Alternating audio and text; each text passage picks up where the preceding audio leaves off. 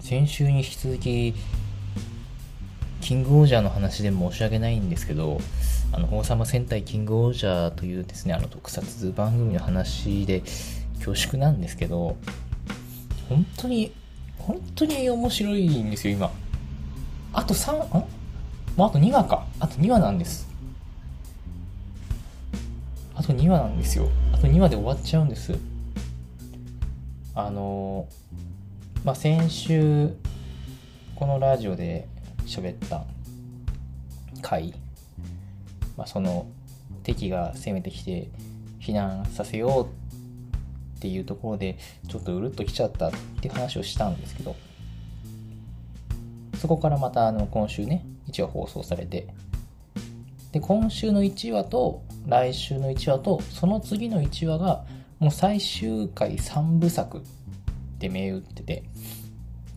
もうだから全ての話をそこで終わらせるんでね。その3話で全部のこう風呂敷を畳むっていうそういうことなんだと思うんですけどもうさ面白すぎるんですよね。何が面白いってまあ今までのキングオージャーえっ、ー、と何話までいったんだっけな？47話までは結構いろんなこう伏線今まで散りばめられていた伏線をこう一個一個回収していってあすごいじゃん全部伏線拾ってくじゃんっていう何て言うの面白さ。伏線回収ともちろんそのストーリーが素晴らしくてっていうのは大前提なんだけどね。でもこのさ最終回3部作に入ってからその伏線もう回収する伏線って多分もうほぼ残ってないと思うんで何も残ってないのかな。伏線っていうよりかはなんだ今までこう積み上げてきたこうカタルシスの回収といいますか。何ていうの？このさ47話8話の間にこう登場人物たちの関係性とかさいろんな出来事があったわけじゃないですか。それをこう何て言うのかな。今までそういうやり取りがあったからこの話でこのキャラクターがこういうセリフを言うことにすごく重みがあってなおかつこう心から揺さぶられてしまうみたいな。すごいなと思うんですよね。戦隊ものですよだって。言うてこのキッズが見る子供向けの番組のはずですよ。本来は。なのにこんなちゃんとしたドラマを見せてくれるで最新話でさこのなんていうのもうついに敵の大ボスがね本気出してきてもう太刀打ちできないわけ。太刀打ちできないところでこの主人公たち王様たちは民を逃がそうとするんですよ。でもそれに対してこう民がどう思うかっていう、まあ、そこが描かれているんだけどもうね泣いちゃう。で僕ねこの大体キングオージャーって日曜日の朝やってるんですよ。朝の9時半かな？9時半からやってて。で、まあ、僕は当然9時半って日曜日の9時半って営業時間中だしそもそもテレビないからリアタイできないんですけど、まあ、ただその東映特撮ファンクラブというね東映のその特撮もののサブスクには入っているからもうその話が終わり次第だから10時からもう見逃し配信が始まるわけですよ。で10時になったら私のところもモーニング終わるわけ。だから大体日曜日のルーティンとしてはモーニング営業終わってでそこからこうキングオージャーを再生しながらまあ洗い物なりまかない食べるなりなんかいろいろしてるわけですよ。で今回もその仕込みしながらかなこうキングオージャー再生したんだけどもう手止まっちゃって止まっちゃって。全然ないね。もう最後の方とかもうねすごいなんていう胸熱のシーンがねあるんですよ。そこでもう、うわーっつって 声出ちゃいましたからね。お客さんいなくてよかった。まあ、いないところで見てるからさ、それそうなんだけどさ、もうね、暑かった。マジかって言っちゃいましたもん。いやー、すごいよ。なんとドラマチックな。いやー、あと2話で終わっちゃうのが、絶対ロスになりますよ、もうこれ。もう、あの、キングオージャー終わった後の新しい戦隊も発表されていてですね、爆上げ戦隊ブンブンジャーというね、またちょっと結構すごいビジュアルな感じの、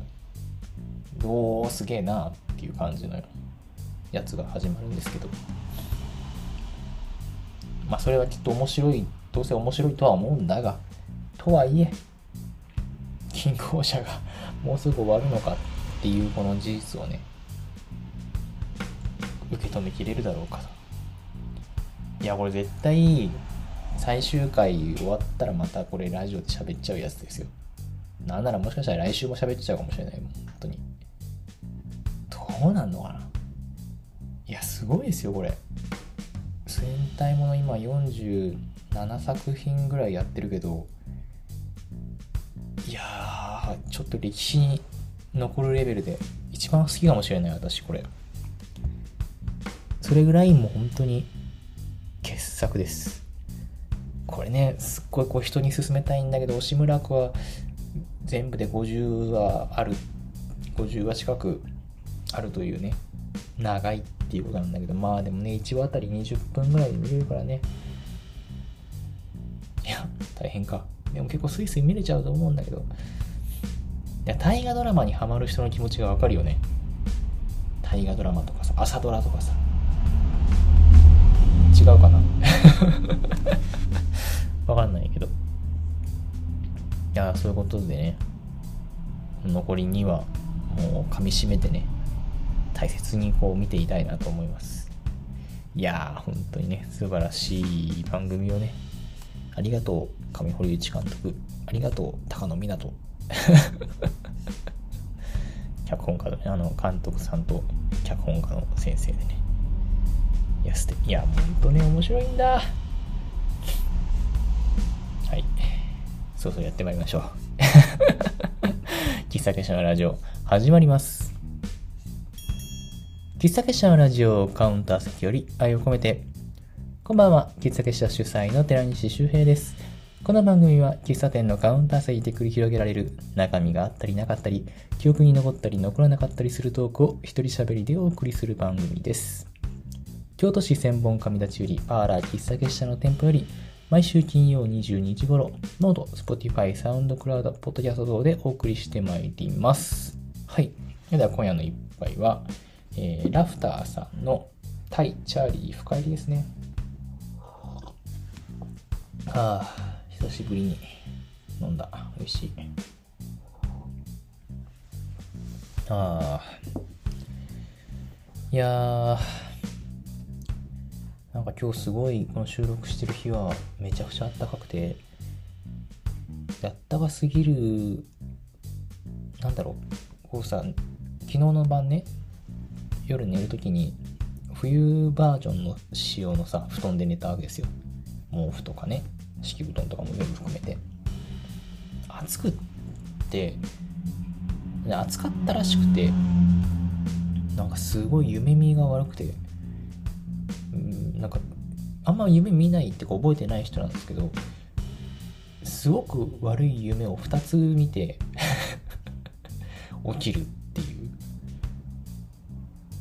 すごいね。なんかこの気温嫌だなって思った朝でした。はい。何の話？えー、このコーナーがやってまいりましょう。今週の喫茶結社。このコーナーは今週1週間を振り返って喫茶結社の活動がどんな感じだったのかを振り返るコーナーです。はい。ということでですね、まあ、今週はそんな暖かい日もありつつ、なんかもうね、寒さは山は塔の前に越えていて、ちょっと過ごしやすくなってきたかなという気もするんですけれども、まあ、今週はでも、まあ、なんか、2月ってやっぱ閑散期だよねって話をよくするんですけど、でもちょっとずつこう2月以前のお客さんの流れ方というかねそういう動きに戻ってきてるなというのも感じつつやっぱりこう常連さんはいつもうちのお店結構多いんですけど、まあ、2回目ぐらいの方かなって方とか初めて来たんだろうなこの方はっていう人が結構多いような最近増えているような気がしてね。それがすごく嬉しいですね。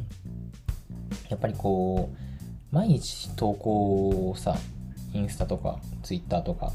してるんですよ。営業日はね。そういうのを見てああやってんだってこう思い出してきてくれる人とかもいるみたいでそういうのがすごくありがたいですね。毎日やってる甲斐があります。まあそんな感じのあの専門の西陣のパーラーですけど二部工店の方は今週はね祝日だったんですよね月曜日が。だから祝日だからね最近結構二部工店混むこと多いしめっちゃ混むかなと思ってかなり準備していったんですけど実際はそこまでお昼はねもう全然全然暇だったんですよ。暇っていうかまあ常連のお客さんたちとずっと楽しくおしゃべりしてたんですけどだからなんかあ当てが外れたな今日はと思ってちょっとこう意気消沈してたんですよね。なぜならこの月曜日っていつも仕事帰りのお客さんが夜来てくれるみたいなパターンがすごい多かったんだけど祝日休日の日は逆に何て言うのかな。お昼からティータイムぐらいにこうガッと混んで夜はもう結構早い時間に引いちゃうみたいな。そういうパターンが多かったんでまあ今回もそのケースかなと思って半ば諦めていたんですけどなんか意外と夕方夜にかけてその普段はあの行けないんだけど今日休みだから来れましたみたいな人が結構来てくれたのがすごいありがたかったですね。最終的にはもうまあそれでもいつもと変わらないぐらいではあるんだけどまあそれぐらいのね感じになったのでよかったっていう感じですかね。えっ、ー、とコーヒーぜんざいココアぜんざい、まあ、これはあの身部工店じゃなくて西陣の方のメニューですけどこれはまあ2月いっぱいまではやりますよということでございます。なんか3月4月のね限定メニューも考えなきゃなと思いつつ特に何も決まっておりません。はい。まあでも現在ねとってもこう反響が大きくていろんな方が食べに来てくださっているんでもしねまだ食べてないけど食べたいなという方がいらっしゃいましたらちょっとタイミングを見計らっていただいて是非いらしてください。ということで今週の喫茶結社のコーナーでした。さてあのー、今年の私のテーマはご自愛なんですね。毎年こう何かしらの今年はこういう感じでいこうみたいな目標とまでは言わないけれども方針みたいなものをね決めてて、まあ、去年はあの去年であったんだけど、まあ、今年はご自愛をテーマにやっていこうかなと思っていて、まあ、なんでご自愛かっていうのはうーんちょっと割愛するんだけど。でねまあいろいろこう今年入ってからご自愛自分的なご自愛方法という今までだってこうストレス解消法とかをねいろいろ考えたりとかいろいろあるんだけどまあご自愛というまあ、今自分をいたわるという観点から何ができるんだろうっていうのをこういろいろ試しているわけですよ。それこそこの前編み物アマムクラブっていうね編み物の会に行ったのもそのちょっとご自愛自分の中でのそのご自愛 How to ご自愛の一つをこう探しに行ったようなところもあって、ま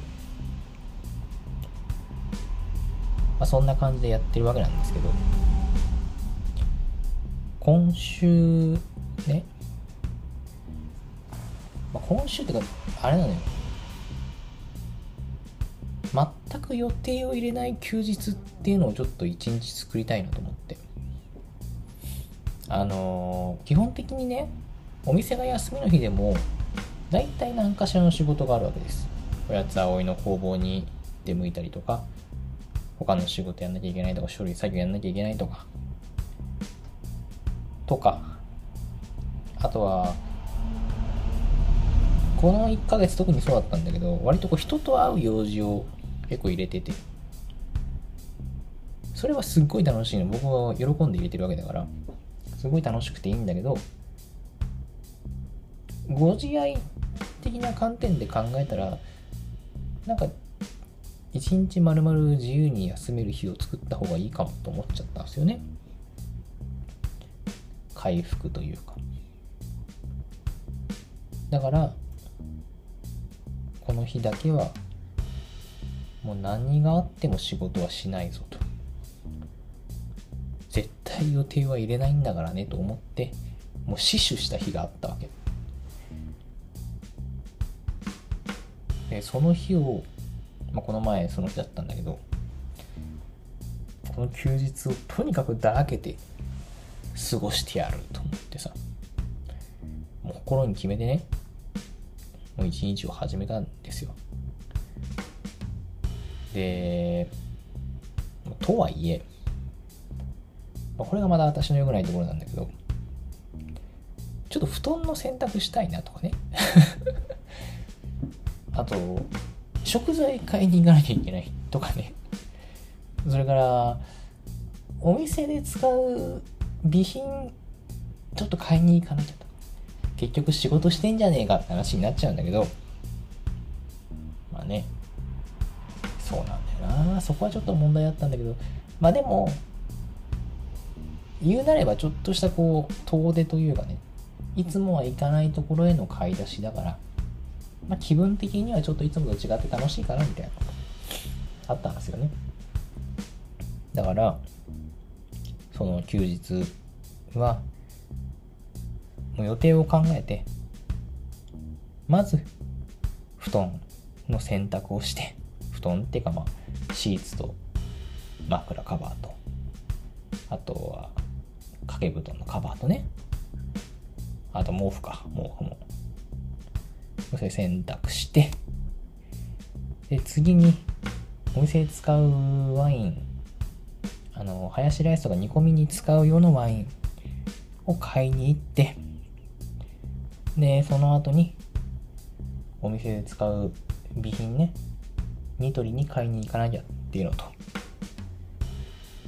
であとあのオードリーの「オールナイトニッポン」の番組本を買いたいからちょっと大きめの本屋さんに行きたいと思って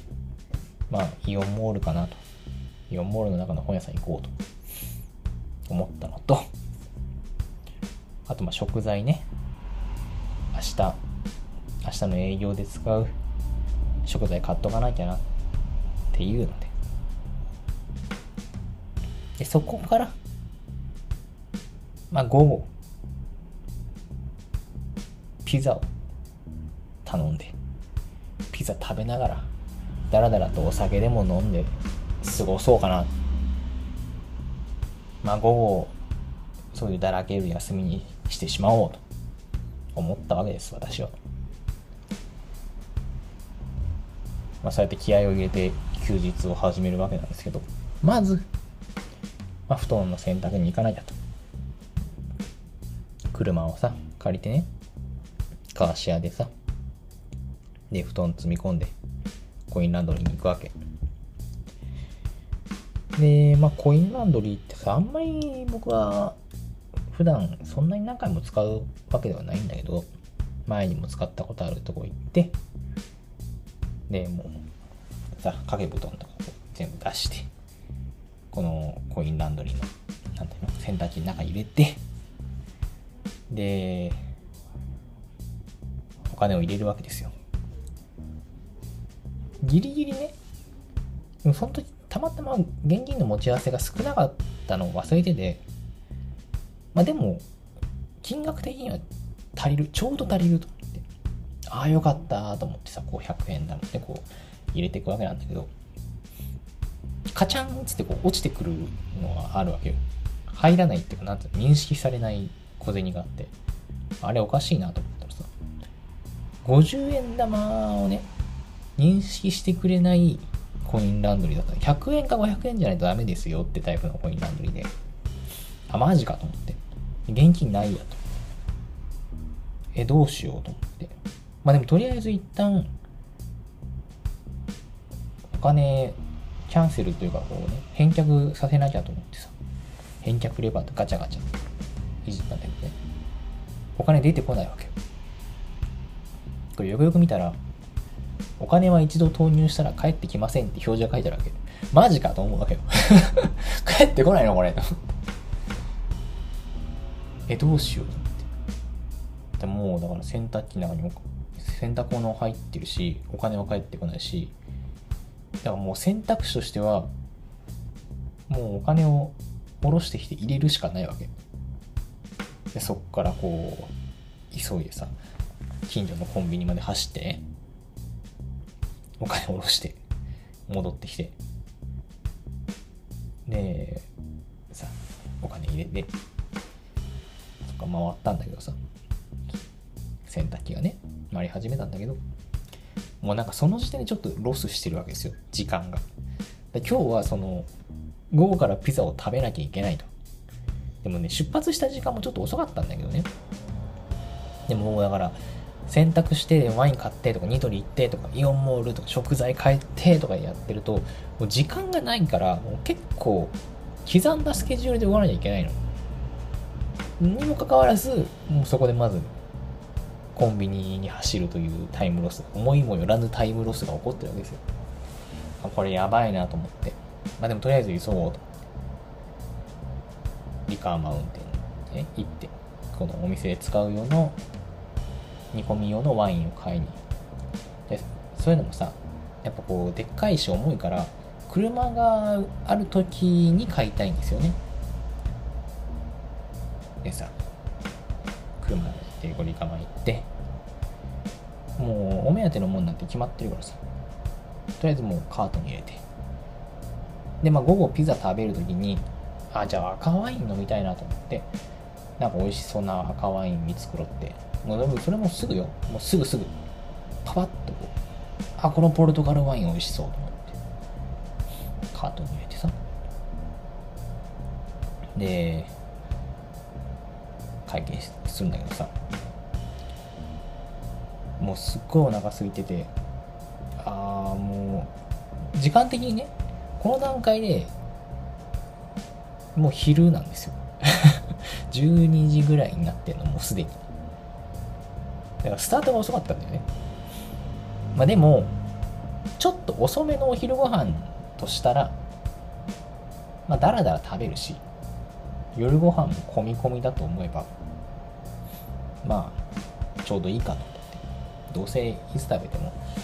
ピザいっぱい食べたらお腹いっぱいになっちゃうしなとでちょっと遅めのお昼ご飯のつもりだったからまあ良かったんだけど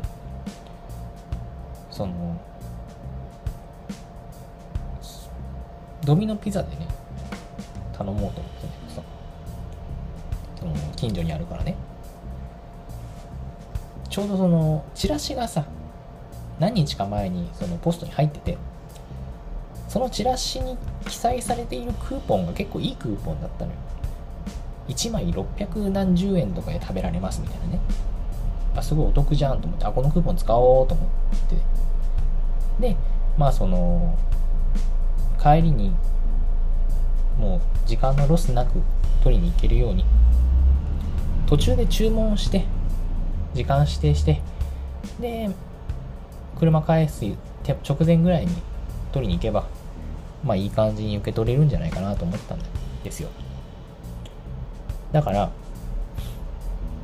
そのピザのラインナップとか何頼むか決めとかなきゃと思ってそのリカマンでねお酒買った後にチェックしようと思ったの。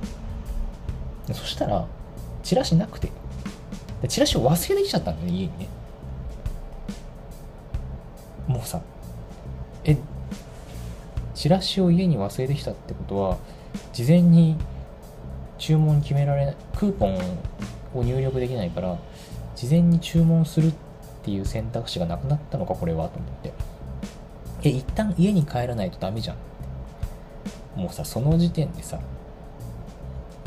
もう絶対間に合わないじゃんと思って。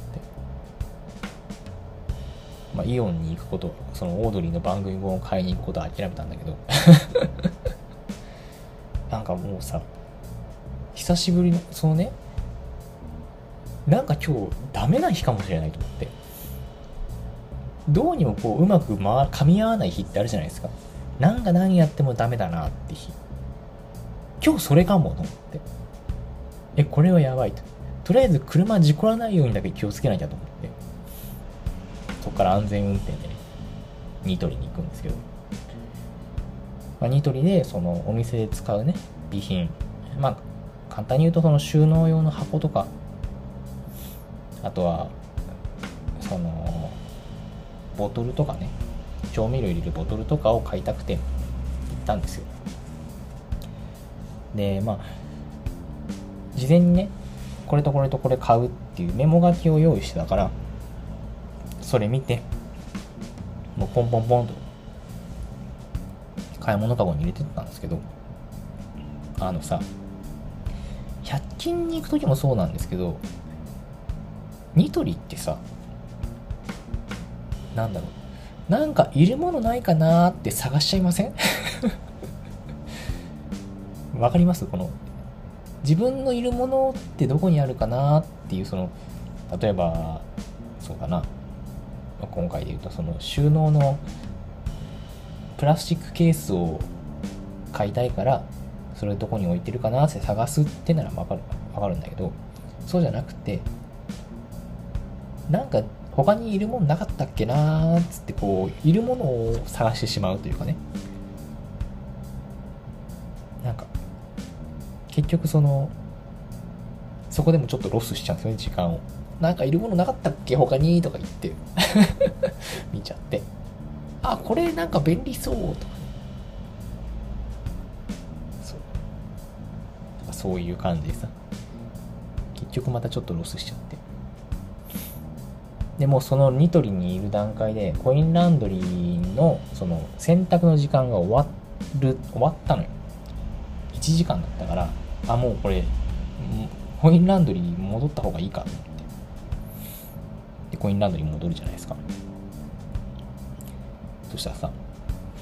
枕カバーがなくてえどこ行った？と思って。まあでもとりあえず回収してだからさその自分が通ったであろう道をさとりあえずチェックはするんだけど、まあ、ないわけ。落ちてないの。えどこ行った？どこ行った？なんかどこに紛れてんのかな？と思って。でもとりあえずこれ回収してでも時間も時間だから家に戻さなきゃと思って。でそこから家帰ってさ。玄関開けたら玄関にさ枕カバー落ちてさ。そもそも枕カバー持ってってなかったっていう話なんだけど。ああここに今だな。せっかく洗濯行ったのに。まあでもこれは家の洗濯機で洗えるからまあいいか。とか思いつつ。でまあ家にねその洗濯し終わった毛布とかシーツとか置いてでここであチラシ回収しなきゃと思ってドミノピザのチラシ回収してでそしそれで今度はニトリで買った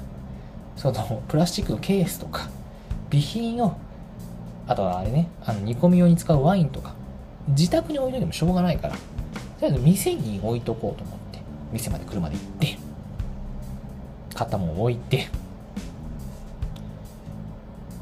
よしこれでようやくようやく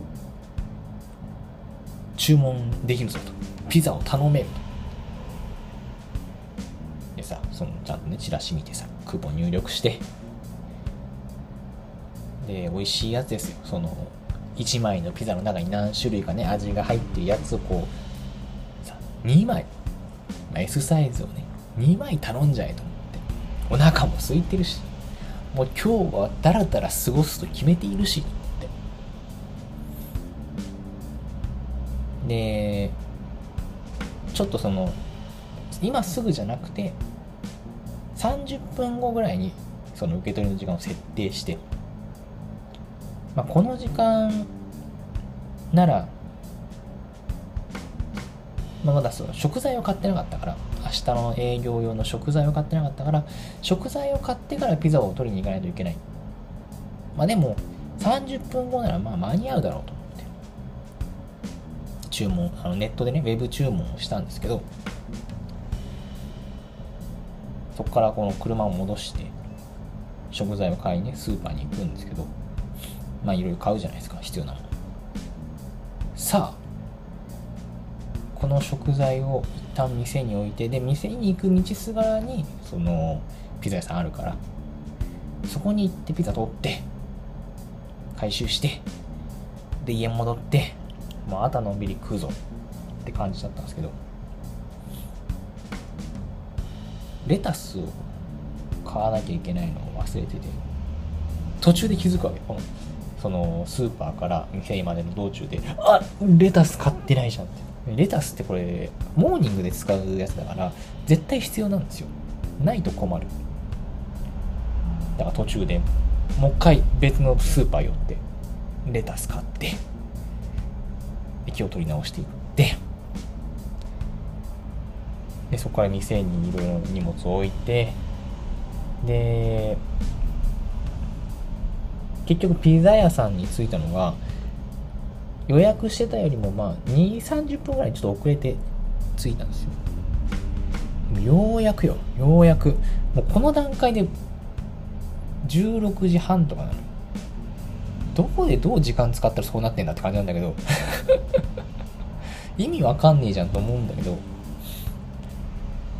ねなんかいろいろロスタイムがね重なったゆえなんだと思うんだけどさ。でもこっちはもうとにかくお腹空いてるからお昼食べてないしなんなら朝ごはんだってほとんど食べてないのよ。朝ごはん食べてないな、そういえば。あれ、お腹すくわな。そう、お腹めちゃくちゃ空いてて、ああ、もう、ピザ、ピザ、ピザみたいな。本当にこう、独り言でピザピザいっちゃってるぐらいのやばい感じだったんですけど、ようやくピザにありつけるぞ。ね、速攻家行って帰ってさピザ広げてでさっき買ったワイン開けてもう、それの状態で飲むワインってね、美味しいんだね、これね。めちゃくちゃうまいと思いながら。もうこのワイン飲みながら、ピザをダラダラ食べてやると。夜まで。もうまだ明るいからさ、4時半つってもね。もうこんな明るい時間にこんな楽しいことができるなんてと思いながら。で、まあ、せっかくなら、なんかネットフリで映画でも見ながら飲み食いしようじゃないかと思って押井守のイノセンスまだ見たことなかったから再生しながら食べようと思って。でピザも美味しいわけよ。めちゃくちゃなんか定期的にピザ食べたくなる瞬間があるんですけど今回多分それだったんだよね。すっげえピザうまいなと。でワインに合うなとか思いながらさ。であ映画面白いなイノセンス面白いっつと思いながらこう一人で楽しく食べてたんだけどお腹空いてたっていうのがあったんだろうね。めちゃくちゃ早いペースで食べちゃって。でその食べるから飲むペースも早いわけよ。結構早いペースで飲んじゃって。なんかねその気づいたら途中で多分眠くなったのは認識してるのかな？映画を再生止め一旦一時停止して寝ちゃったのよ。でねふっとこう起きたら夜の0時になってて深夜0時になってたんですよ。4時半から飲み始めてあれ？と思って、え、もう0時じゃんって。え、えー、休日終わりじゃんと思って。え、マジかと思って。実質ね、その映画の一時停止をしていた時間から察するに、私どうやら、そのピザ食べ始めて、1時間で食べ終わって、なおかつこう酔いが回って寝ちゃったっぽくて。だからあれよね。実質休日らしい休日は1時間しか過ごせなかったっていう。マジかとあんなにだらけようと思ってもう一日何も予定を入れないぞって心に強く誓って始めたはずの休日が実質的には1時間だけだったって すっごいショックだったんですよね。やだからあれだなと思った。そのご自愛の方法としてはなんかピザ食べながらダラダラ飲むってなんかもうちょっとこう工夫のしようがあったかもな 思いました。でもピザはめちゃくちゃ美味しかった。しワインもめちゃくちゃ美味しかったです。はい。いや休日1時間実質休日1時間ちょっとショックでかいですよね。いやーまあでもねゆっくり眠れたんでね。まあそれは良かったのかなと思いますけどね。はい。なんかこうもっと休日をうまく使えるようになりたいですね。はい。えー、喫茶結社のラジオではお便りを募集しております。お悩み、質問、最近ハマっていること、マスター聞いてよって話なら何でも OK です。メッセージが採用された方には、喫茶結社のラジオオリジナルステッカーを差し上げます。ラジオのキャプションのリンクからぜひぜひお送りくださいませ。また、ラジオの収録後記や写真などをノートの喫茶結社のラジオのマガジンに掲載しております。ノートで喫茶結社と検索していただきますと出てくるので、こちらもどうぞ合わせてお楽しみください。それでは、今夜のお別れの一曲のコーナーです。この番組では毎週お別れの一曲のご紹介しております。ネットラジオなので、放送することはできないので、勝手に検索して聞いてくださいね。ノートのラジオのページ、Spotify のキャプションにはリンクを貼っておきますので、こちらからもどうぞお楽しみください。はい。ということで、基本このラジオで紹介する曲はですね、なんていうのかな、新譜ではない曲を中心に紹介することが多いんですけど、まあ、今日は新譜です。新譜新譜だよね、これ。うん。まあ、全然新譜だと思うんですけど、ザゼンボーイズですね。はい。12年ぶりにランドというアルバムが出てきまして、発売されまして、まあ、そこから今日1曲持ってきたんですけど、なんでザゼンかって話なんですけど、いや、たまたま聞いてたラジオで、ザゼンボーイズの向井修徳が出てて、あの、ゲストでね、私にとって、ザゼンボーイズというか向井修徳って、何と言うんだろう。私の好きなミュージシャンたちがすごく影響を受けているミュージシャンもちろん私もナンバーガールとか聞くは聞くんだけどそんなにちゃんと詳しくないというかちゃんとドハマりしてないんですよなんかとっつきづらくてダゼンボーイズもしかりでなんかこうどどうどう聞けばいいんだろうみたいな感じのもありでもその向井修徳から影響を受けたミュージシャンの曲はすごい好きだし座禅の曲もかっこいいけどどうなんかとっつきづらいなみたいなのがちょっとあったんですけどそのラジオでゲストで出て喋ってるのを聞いてあなんかでそこでも流れてたりとかするんですけど、やっぱかっこいいなと思って。やっぱこの人の曲はすごくかっこいいんだよなと思い、改めて自分でも、そのラジオ終わった後に Apple Music で聞いたんですよ。で、そこのね、Apple Music のキャプションというか紹介文に、ダゼンボーイズの音楽のことをファンクって表現したんですよね。まあ音楽のジャンルなんてボーダーレスなものだと思うからどうでもいいっちゃどうでもいいんだけどあ座禅をファンクと表現するのかとちょっと私にとってはそれが何て言うんだろう意外というかあそういう捉え方もあるのかと思ってでもしかしたらその座禅ボーイズの曲をこう海外のファンクミュージシャンのファンクみたいな聞き方をしたらもうちょっと聞きやすいかもなと思って。何て言うんだろう。私は結構その歌詞とかをすごい拾いすぎちゃっててこれどういう意味なのかなみたいなのでちょっとこうとっつきづらいと思っていた部分があったかもな。でももっとこう純粋に音楽としてのザ・ネンボーイズを楽しむことができたらもっともっと楽しく聴けるんじゃね？と思って。ちょっとこう心持ちを変えて聴いてみたらやっぱ曲いいなっていうのとうめえなっていうのとかっこいいなっていうのが出てくるわけですよ。すごいやっぱかっこいいんですよ。この人たちの曲は。もうね超かっこいいんですよ。ロックンロールだと思うんですよね。ファンクでもありつつ。でそう。今日はその中からもうこの「ランド」ってアルバムの曲もねめちゃくちゃかっこいいんですけどその中で「まあ、黄泉の国」っていう曲があって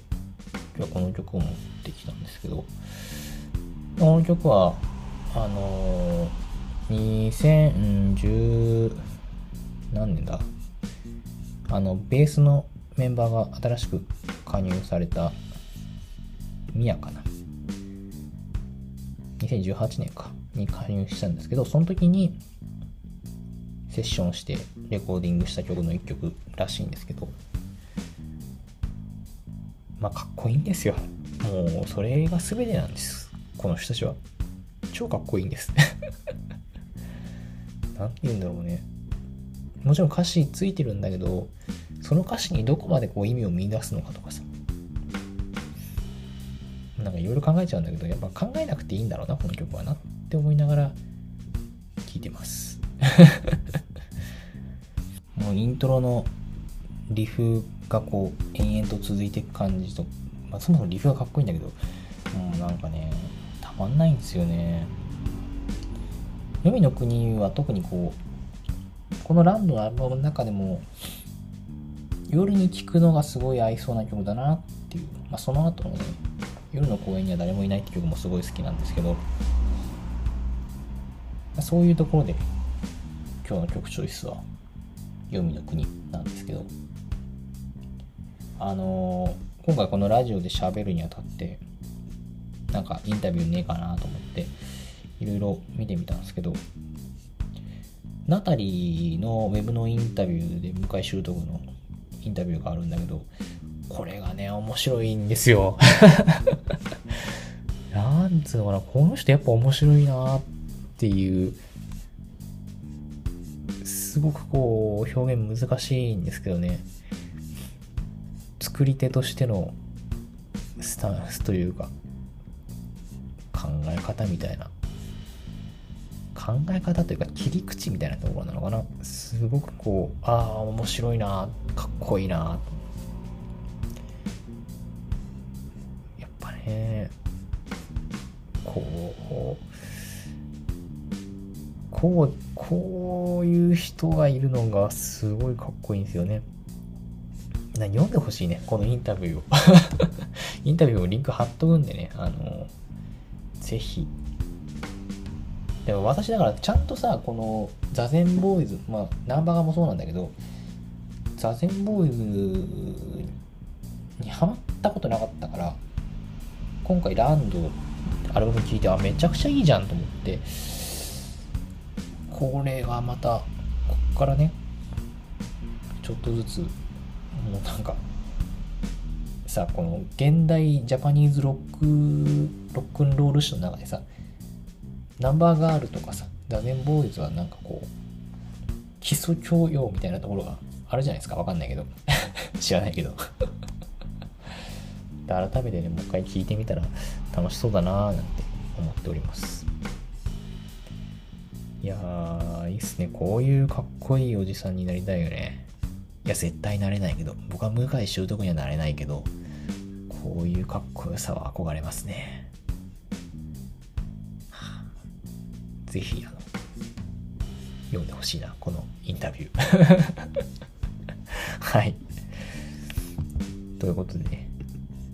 そろそろお別れのお時間にしてまいりましょう今夜のお別れの一曲は、